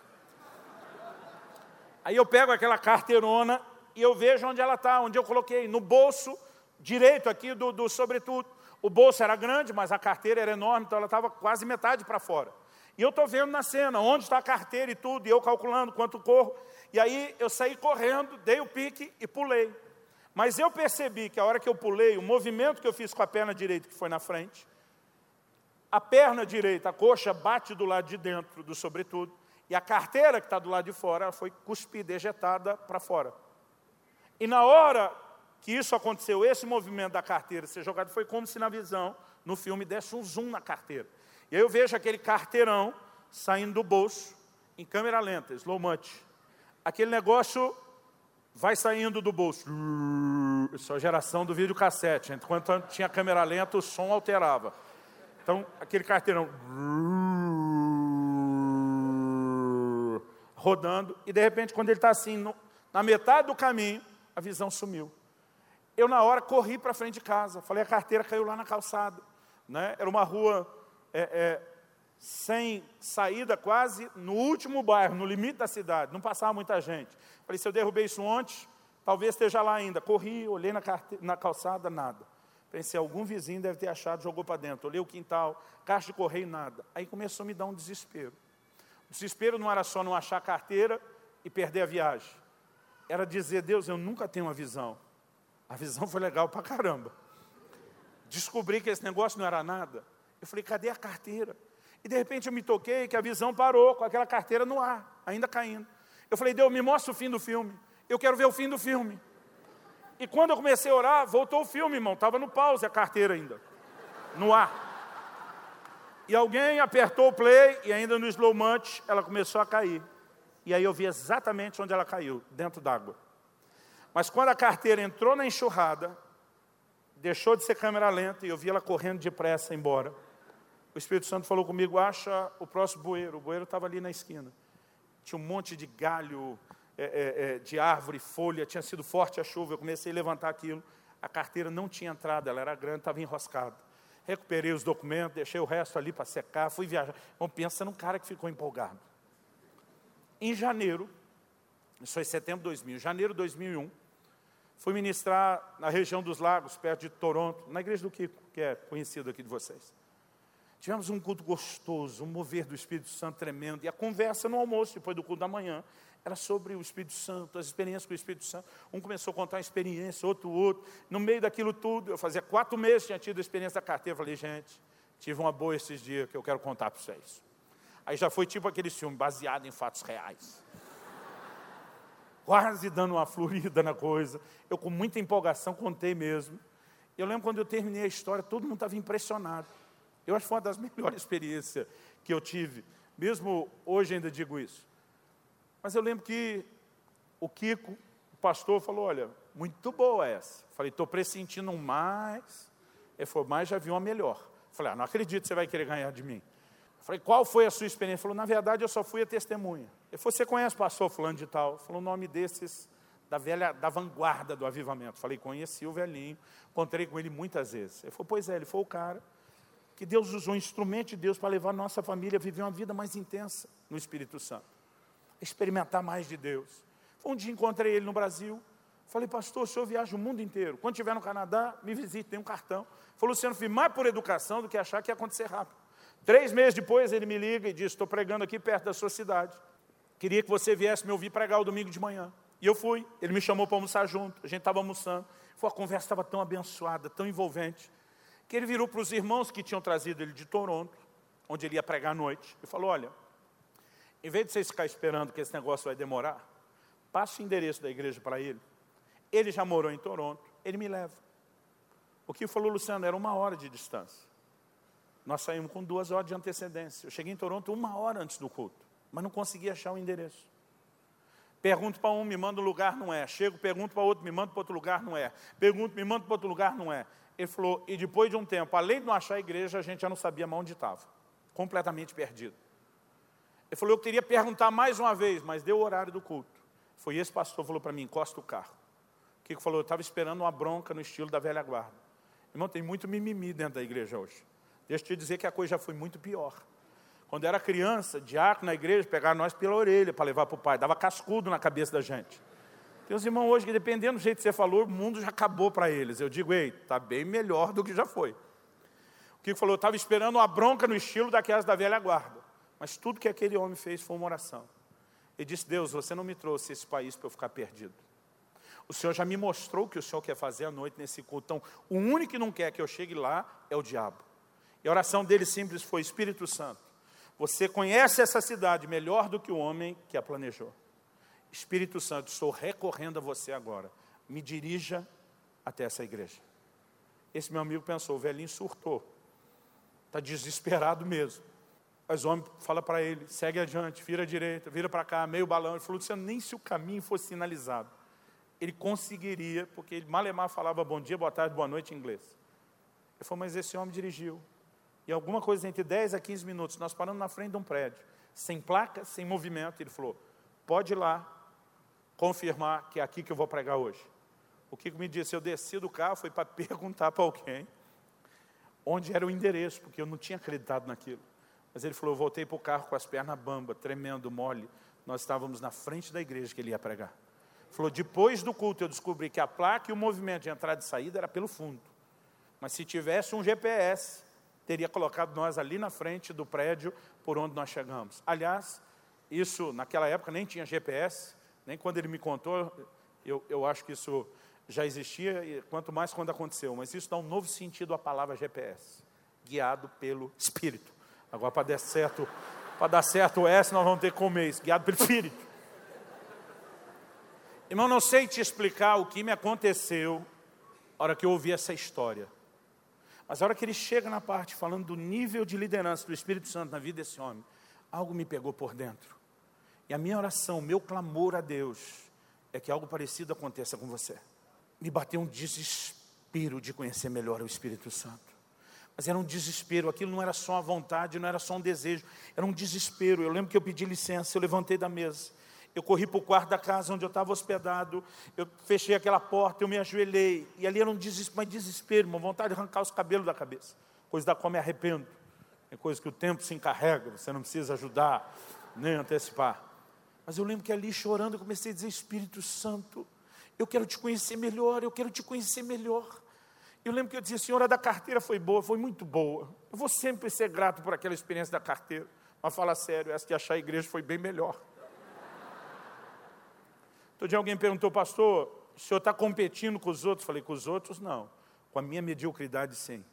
Cada vez que eu descubro alguém que entrou mais fundo no rio, aquilo é um lembrete para mim. Ei, se mexe, Deus tem mais para você. Tem algo melhor que você pode viver, tem algo melhor que você pode experimentar. E ali naquele lugar eu comecei a chorar chorar, eu clamava, eu dizia, Espírito Santo, eu quero te conhecer, eu quero, eu quero ter experiências maiores, eu quero experimentar mais desse negócio. Enquanto eu estava ali, ajoelhado e chorando, eu ouvi uma voz.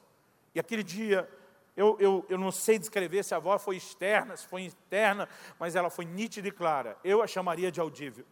A voz citou um pedaço de um versículo, que é uma frase de Jesus. Quem é fiel no pouco, será fiel sobre o muito. E quem é infiel no pouco, será infiel no muito. E foi só isso.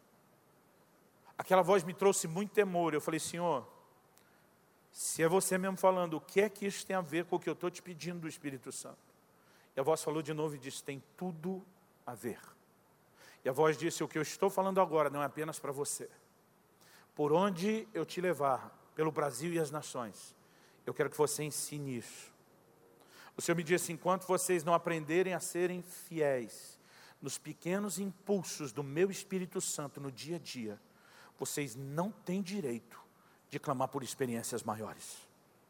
Ele me diz: quem está detendo o grande mover do meu espírito na terra não é o diabo, são vocês. Há uma falta de sensibilidade de resposta aos pequenos impulsos do meu espírito no dia a dia. Querido, há momentos onde eu e você estamos debaixo de uma direção do Espírito que nós negligenciamos. Às vezes em questões simples. Já me aconteceu de entrar na finada locadora de vídeo e de repente pegar um filme que alguém deu uma indicação, diz, não, isso aqui é bom. E quando pegava aquela caixinha na mão, é como se algo dentro de mim estivesse falando, ah, ah, ah, ah. não assista essa porcaria não. Mas isso falaram bem. Isso aqui não, não pode ser tão ruim. Irmão, todas as vezes que eu desrespeitei esse testemunho interior, eu me arrependi. Todas as vezes que eu obedeci, eu fui grato a Deus. E a maior parte das minhas experiências com a liderança do Espírito Santo não são experiências espetaculares, são espetaculares no resultado, não no processo. Mas eu descobri que se eu e você vamos sendo fiéis nos pequenos impulsos, Deus vai nos promovendo a experiências maiores. Se por um lado a gente pode estar resistindo ao Espírito Santo e com isso vamos apagando, por outro, quanto mais sensíveis e obedientes somos, mais nós vamos ascendendo a ação dele nas nossas vidas. E eu e você precisamos entender que isso não diz respeito só a um direcionamento que Deus quer trazer na minha e na sua vida. Eu não estou dizendo, querido, que cada vez que você for atravessar a rua, você tem que dobrar o joelho ali na calçada, dizer, Espírito Santo, me confirma se eu passo aqui na faixa de pedestre ou ali adiante. Sabe, eu não estou dizendo que cada manhã que você acorda, você tem que ficar meia hora falando em línguas na frente do guarda-roupa, dizendo, Espírito Santo, me dá o look do dia. Embora eu acho que algumas irmãs poderiam orar um pouquinho mais antes de se vestir. Porque o seu corpo, querido, é o templo do Espírito Santo. E quando você falha nessa área, você não está só se depreciando, você está negligenciando algo mais. Mas sabe, eu não estou falando de toda hora você ficar nessa neura. Cadê a voz dele? Ele tal não está falando. Estou falando de permanecer sensível. Há impulsos que o Espírito Santo vai nos trazer. Um dia desse eu entro no escritório em casa, não estava orando, irmão, fui pegar algum documento, era algo envolvendo algum trabalho que eu estava fazendo. E quando entrei no escritório, me veio impulso, liga para fulano de tal. É um pastor, é um amigo meu. Eu pensei, ligar para quê? Homem, às vezes, é exageradamente objetivo e prático. Às vezes, ligar para quê? Não tenho por que ligar para ele, mas aquilo está dentro de mim, liga para fulano. Pensei, é um impulso, vamos obedecer. Chamei o fulano. Ele atende do outro lado e falou, estou surpreso você me ligando. Falei, pois sabe que eu também estou surpreso de te ligar? Porque nem eu sei porque eu estou ligando, eu não sei o que eu vou falar. E homem não é que nem mulher, que tem essa habilidade social. A gente precisa de um trilho às vezes. Aí eu estou pensando, o que, que eu falo? E aí vem dentro de mim um impulso. Pergunta se ele acabou de orar pedindo uma provisão de 3 mil reais. Falei, irmão, por acaso, você estava orando aí agora antes de eu ligar, pedindo a Deus uma provisão de 3 mil reais. Primeiro um silêncio, depois uma voz embargada, emocionada, disse, eu tinha acabado de orar quando você me ligou.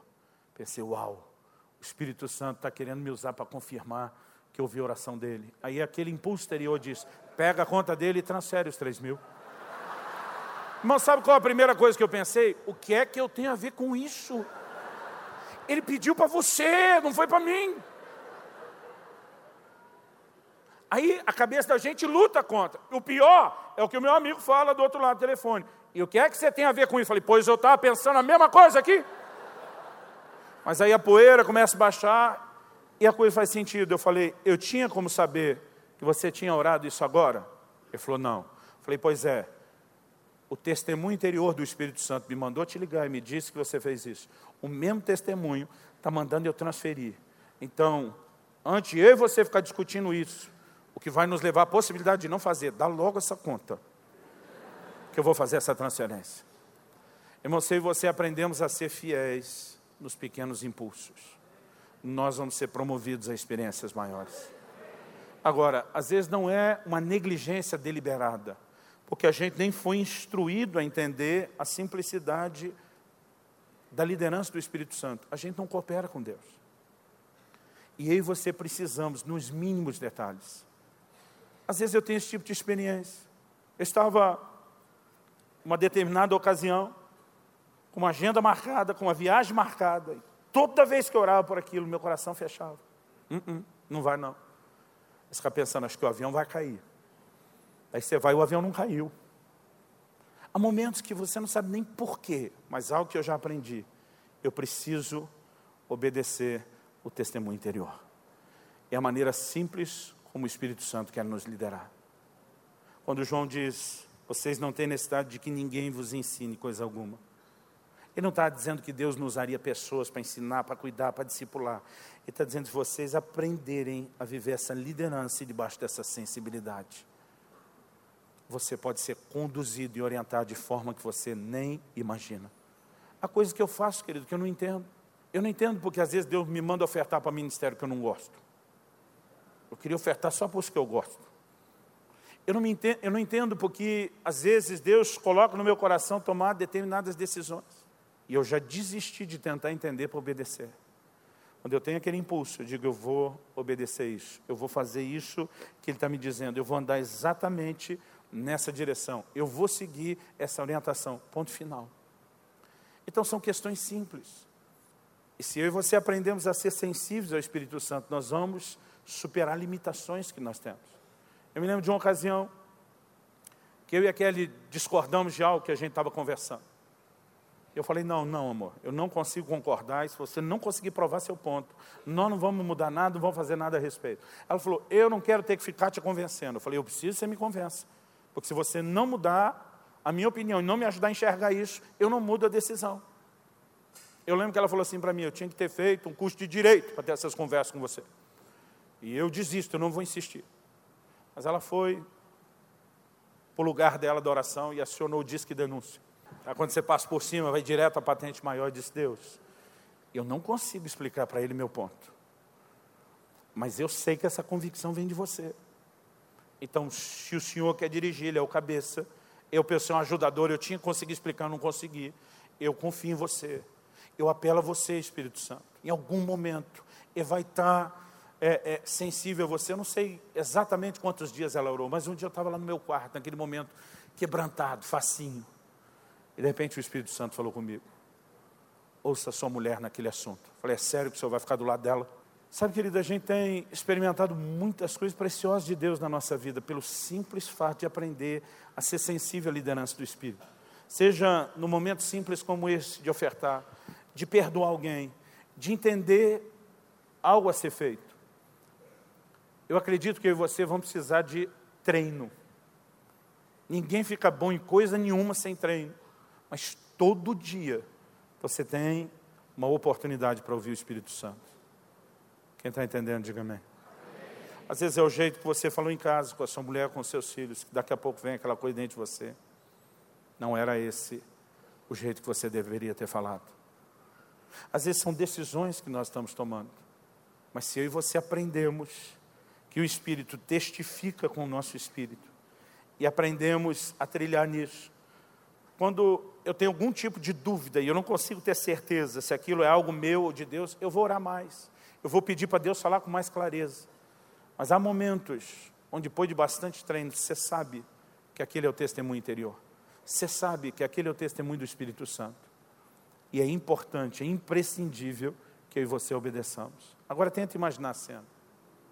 Você convive com uma pessoa por quem você nutre muito amor e respeito. Essa pessoa diz que te ama e que você é a pessoa mais importante da vida dela, mas todo dia todos os conselhos e dicas que você dá, ela não ouve. Que tipo de reação isso ia produzir em você? Chega um momento onde eu vou dizer eu, comecei, por que, que eu vou perder meu tempo falando? Por que, que eu vou insistir, me desgastar, tentando ajudar quem não quer ser ajudado? Qual a nossa tendência é? Tirando o time de campo e o nosso envolvimento na tentativa de ajudar. Eu sei que eu estou humanizando demais, mas eu quero que você pense não apagueis o Espírito da mesma forma. Por que ele vai todo dia falar a mesma coisa para aquela pessoa que não dá ouvidos e não obedece? E por que, que nós vamos achar que isso não vai mudar em nada a intensidade da forma dele lidar conosco? Nós já vimos que Deus disse: O meu espírito não agirá para sempre no homem, porque ele é carnal. Se nós começarmos a resistir insistente, deliberadamente ao Espírito Santo, essa voz vai abafando, ela vai diminuindo, a intensidade das tentativas vão ganhando intervalos maiores. A verdade é que aos poucos ele está se afastando. E nós não podemos comprometer isso. Eu não estou falando apenas de viver o plano, o propósito de Deus no sentido de direção ministerial. É para tudo, querido, na vida cristã. É para tudo que eu e você precisamos fazer. Essa direção, ela quer estar presente na minha e na sua vida. Ela quer nos conduzir. Ela quer nos direcionar. Quem está entendendo, diga amém. O Espírito Santo é o maior recurso que Deus poderia nos dar para que a obra de Cristo seja completa nas nossas vidas. Há questões que às vezes são muito, muito simples. E não tem como não reconhecer que é Ele. Você está assistindo televisão, parou tempo demais na frente de um canal que está passando que você não deveria assistir. Algo dentro de você está dizendo, sai, some daí, corre. Você não precisa dizer, ah, eu preciso de uma confirmação para saber se é Deus. Você mentiu a alguém, achando que aquela mentirinha leve, e algo dentro de você está te incomodando, você não falou a verdade. Irmão, de onde nós achamos ou concluímos que pode haver lucro e não obedecer ao impulso do Espírito Santo?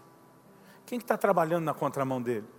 O apóstolo Pedro pergunta a Ananias, por que encheu Satanás seu coração para que mentisse ao Espírito Santo? Quem que vai tentar alimentar qualquer decisão sua de colidir, de bater de frente com ele, de resisti-lo? Mas porque muitas vezes essa batalha ela acontece de uma forma tão sutil, quase imperceptível, a gente não tem o cuidado que deveria ter. Quando nós começamos a ler o livro de Atos, é impressionante a liderança do Espírito Santo. Ele falando com Felipe a respeito daquele eunuco, daquele etíope. O Espírito Santo falando com Pedro em Atos 10. Alguns homens estão à porta e te procuram, vai com eles, nada duvidando. Eu começo a olhar para as Escrituras e eu vejo gente que vivia um nível extraordinário de liderança de Deus. Sabe que o que a Bíblia diz sobre Deus não fazer acepção de pessoas mudou? Sabe que ele tinha um grupo de gente predileta lá no início da igreja que diz: para esse eu vou me dar, agora ao longo de dois mil anos da história eu cansei e não tenho mais a mesma disposição? Não, querido. Cada um de nós poderíamos estar vivendo algo mais intenso e mais profundo em Deus. Mas se nós não ajustarmos a nossa rendição, se nós não ajustarmos a nossa entrega, nós, na verdade, estamos abortando e sabotando aquilo que Deus tem para nós. Eu acredito que o que nós estamos precisando não é de mais do Espírito Santo, é entender que o Espírito Santo está esperando ter mais de nós. É entender que quanto mais eu e você decidimos entrar nesse rio, porque não é o rio que invade sua vida, é você que tem que entrar no rio. E quanto mais eu e você vamos nos entregando, você já percebeu que você vai entrando na água e quanto mais fundo você entra, mais leve seu corpo fica. Quando você está com água nos lombos, para cima da cintura, você ainda está pisando no chão, está se governando, mas o corpo já está cada vez mais leve. Nós precisamos entrar e entrar e entrar nesse rio, até perder completamente o controle de nós, até deixá-lo nos governar plenamente. Há um lugar em Deus muito mais profundo. Mas nós somos parte de uma geração que quer viver experiências maiores, sem aumentar sua rendição e entrega, sem entender o quão simples pode ser essa liderança. Talvez você nunca vá ouvir uma voz audível. Isso não significa que você não pode ter a liderança do Espírito Santo. Talvez você nunca vai ter a visão espetacular. Isso não significa que você não possa ter a liderança do Espírito Santo a respeito de como se conduzir dia a dia, de como agir, do que fazer e também a respeito daquilo que Deus tem para você em termos de propósito. Algumas vezes que eu não consigo entender isso. Algumas vezes que eu não consigo entender o quadro todo. Há momentos que eu tenho só alguns flashes, mas eu penso, eu tenho que andar na luz daquilo que eu tenho. Meu filho tinha 14 anos de idade, ele ganhou uma bolsa de estudos para um curso de quatro anos lá nos Estados Unidos. E a gente tinha certeza que Deus estava naquilo e oramos e a gente estava empolgado com aquilo. Mas quando foi chegando a época dele, eu lembro do dia que eu olhei para ele e falei, filho, você só vai ficar um ano naquela escola. Falei, pai, eu quero ficar pelo menos dois. Eu sinto nosso quarto. Falei, preste atenção no que eu estou dizendo. Escreve isso onde você quiser. Você não vai decidir isso agora, mas na hora que acontecer, você vai lembrar do que eu estou te falando. É um ano. O plano e o propósito de Deus para você nesse lugar é um ano. Eu não sei te explicar agora, mas lá na frente vai fazer sentido. E quando eu não entendo, irmão, eu faço questão de dizer para os outros que eu não entendo. Mas eu faço questão de andar em fidelidade naquilo que eu entendo. Naquela área que Deus já trouxe luz, eu tenho que obedecer. Eu preciso fazer aquilo. E são 30 anos tendo lições práticas do que é ouvir e do que é ignorar esses impulsos. Há momentos que essa voz fala de forma clara dentro de mim. E dependendo da intensidade com que fala, eu sei a urgência e a seriedade. Eu estava na BR-116, indo de Curitiba para São Paulo com a minha família de carro. Estava naquela parte de uma serra em São Paulo que é chata, cheia de radar. Já era o fim da tarde, estava começando a escurecer, eu estava cansado, eu não queria controlar a velocidade, não queria preocupar com o radar. Falei para minha esposa, vou andar atrás de um caminhão. Em vez de usar a terceira faixa, que a turma está andando mais depressa, esse caminhoneiro, se correr um pouquinho, ele sabe onde está o radar. Vou ficar atrás de um desses, a hora que terminar a serra, eu ultrapasso ele. Não quero me preocupar, estou cansado para isso. E estou andando atrás do caminhão. Mas em algum momento, quando eu estou atrás daquele caminhão, me vem um impulso. Sai de trás do caminhão. Nossa primeira reação é tentar entender em vez de obedecer. Hã? Aquilo veio a segunda vez. Sai de trás desse caminhão agora. Eu só olhei nos dois retrovisores para ver se tinha alguém atrás de mim. Não tinha. Freiei e comecei a sair para a faixa da esquerda. Eu já tinha saído inteiro para a faixa da esquerda, ainda estava freando. Quando o caminhão, atrás do qual eu estava, começou a arrastar as rodas, foi uma freada brusca. Então, como ele freou mais do que eu, eu acabei ultrapassando. Mas antes de eu ultrapassá-lo, deu tempo de eu ver parte do motivo da freada. Eu não sei se foi o caminhão ou alguém antes dele tinha acabado de atropelar um ciclista. E eu vi o corpo inteiro daquele ciclista sair de trás do caminhão. Porque o rodado do caminhão e do eixo era alto, não encostou no corpo dele. Mas se eu tivesse atrás, quem tinha pego era eu. São 30 anos, querido.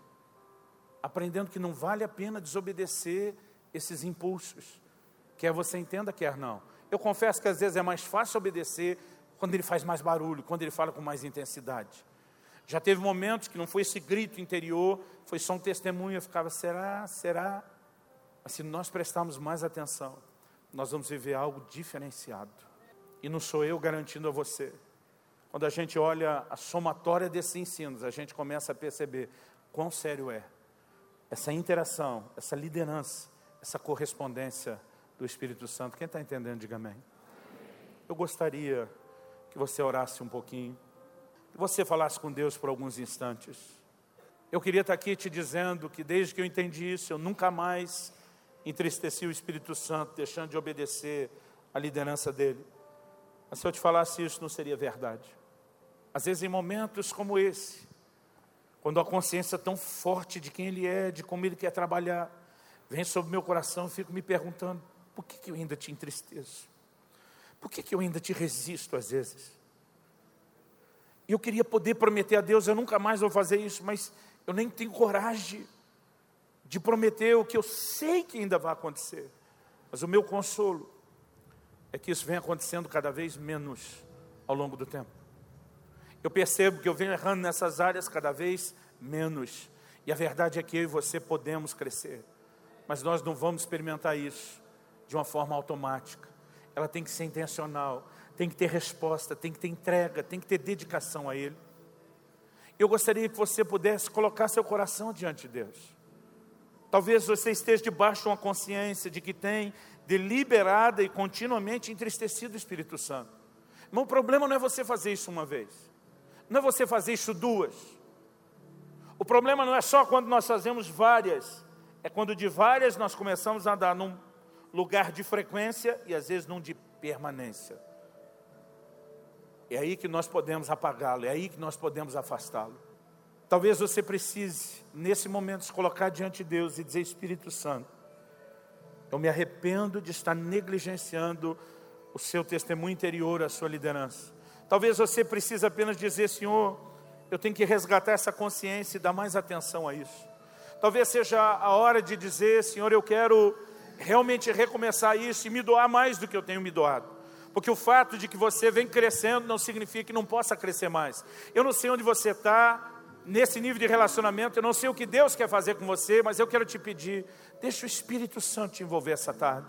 Como eu falei ontem, eu creio que Ele não quer trazer só orientação, há uma graça de Deus, há uma porção de Deus a ser liberada sobre as nossas vidas, e algo especial pode acontecer com você, em níveis que você nem faz ideia. Enquanto os músicos ministram, eu gostaria que você orasse. Eu pedi para você ficar em pé por hábito, mas ora como você achar melhor, em pé, sentado, de joelho, no seu lugar, aqui na frente, para o fundo, como você achar melhor. Mas derrama seu coração diante dele. Senhor, nós te agradecemos a forma amorosa como o Senhor não só nos instrui, mas nos corrige, nos chamando a ajustar atitudes que nos permitam entrar num lugar mais profundo. Muito obrigado, Espírito Santo, porque em vez de apenas se apagar ou se retirar, o Senhor insiste, o Senhor adverte, o Senhor chama a nossa atenção, porque em momento algum o Senhor quer que esse relacionamento seja comprometido abre os nossos olhos, traz percepção espiritual daquilo que estamos ouvindo, traz aquela aplicação personalizada que só o Senhor pode fazer. Nós clamamos em nome de Jesus, em nome de Jesus, em nome de Jesus. Querido, eu quero te encorajar não só aqui, não só agora, mas a dia após dia cultivar comunhão com o Espírito Santo. Sabe, a maneira dele falar é tão simples, tão simples, que às vezes a gente pode deixar isso passar batido. Eu queria estar aqui te dizendo que eu acerto toda hora e que eu não erro nunca. Bobagem. Eu não estou no lugar de poder falar isso. Quase dois anos atrás, eu estava voltando de um evento em Maceió. Tinha ministrado o fim de semana todo uma conferência sobre o Espírito Santo, sobre os dons do Espírito.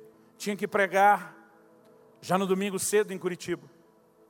Deigma estava lá comigo, nós fizemos o trecho junto até Campinas, depois da conexão, cada um para o seu lado.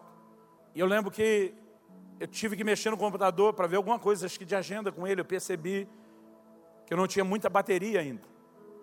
Eu pensei, ainda tenho tanto para trabalhar um pouquinho. Quando entrei nesse último voo de Campinas para Curitiba, não podia usar o, o computador ainda para escrever antes do avião levantar. Eu fui um dos últimos a entrar, já tinha que agilizar. Eu peguei e coloquei o meu notebook na, no bolsão da cadeira. Hora que eu coloquei, me veio um impulso interior. Não deixe o computador aí. Você está viajando a noite inteira. Você vai ser vencido pelo cansaço, vai dormir. E vai esquecer o computador aí. Quando me veio aquele impulso, irmão, não era para parar e considerar. Primeira coisa que eu pensei, ah, até parece que eu vou esquecer esse computador aí. Ele me custou, trazendo de fora, pagando a importação, a regularização, na época, R$ 8.500. Aqui era bem mais caro. Foi, tá bom que um negócio caro desse, eu levanto e saio sem ele. A verdade, irmão, é que o avião decolou e eu dormi. Eu acordei, não foi a hora que ele aterrizou em Curitiba, não. Foi quando as comissárias me chacoalhando, dizendo, ei senhor, só falta você descer. Eu assustado, arranquei o cinto, peguei minhas coisas e saí correndo. E nunca mais vi o computador. Eu tinha dois livros escritos, mais da metade, que eu não tinha subido eles para a nuvem ainda, não me pergunte por quê. Irmão, pensa no negócio que doeu, não era o valor daquilo, era o tempo todo lembrar. Ele me orientou para que isso não acontecesse. Por que é que eu não fiz? Mas graças a Deus não são só erros. Eu tento me concentrar nos acertos e dizer, vale a pena ouvir essa voz. E cada vez que eu vejo uma bobeira dessa, eu só me concentro em dizer, não posso errar mais. Meu filho tinha 15 para 16 anos de idade. Ele foi convidado para pregar num evento na Itália. Eu lembro que ele se preparou para esse, essa conferência. Ele ia falar duas ou três vezes. Fez um jejum dos 40 dias antes de sair. Eu lembro que ainda brinquei com aquele tempo, que arrumar mais uns convites desses para o menino.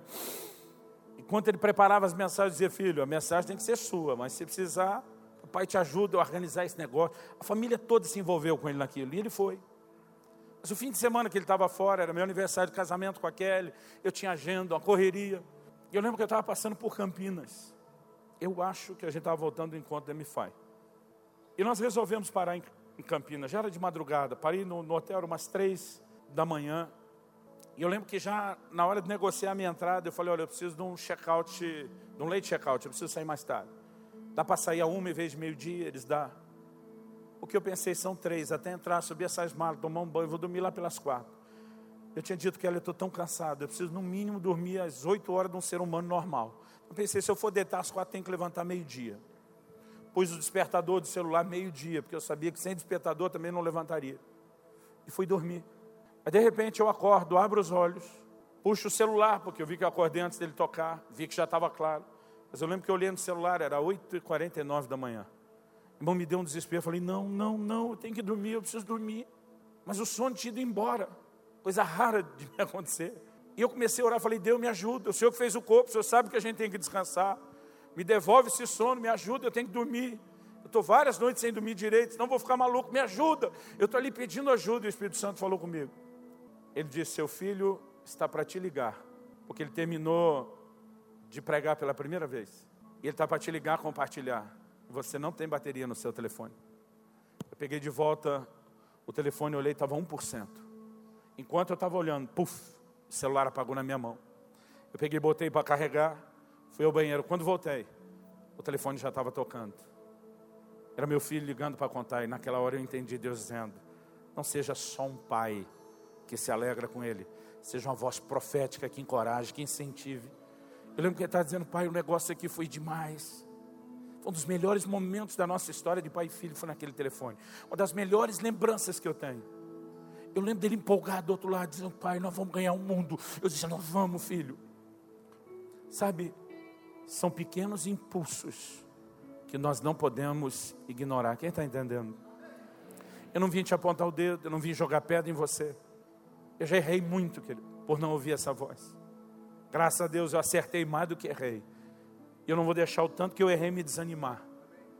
Eu vou deixar que isso seja parte de um processo de aprendizado. E eu vou prestar cada vez mais atenção. Mas eu, eu creio que eu estou diante de você. Não apenas para te lembrar do que a Bíblia diz, mas como instrumento de Deus para fortalecer o seu relacionamento com o Espírito Santo. E é importante que você tome essa decisão de cooperar com Ele, em nome de Jesus. Amém? Nós vamos encerrar esse período. Dá para não cantar um pedaço mais dessa canção só? E à noite nós vamos fechar isso com grande estilo. Papai vai te pegar de jeito hoje. Eu tenho certeza que vai. Fala para alguém ao seu lado, fala, fala para ele. Deus vai tocar fortemente sua vida.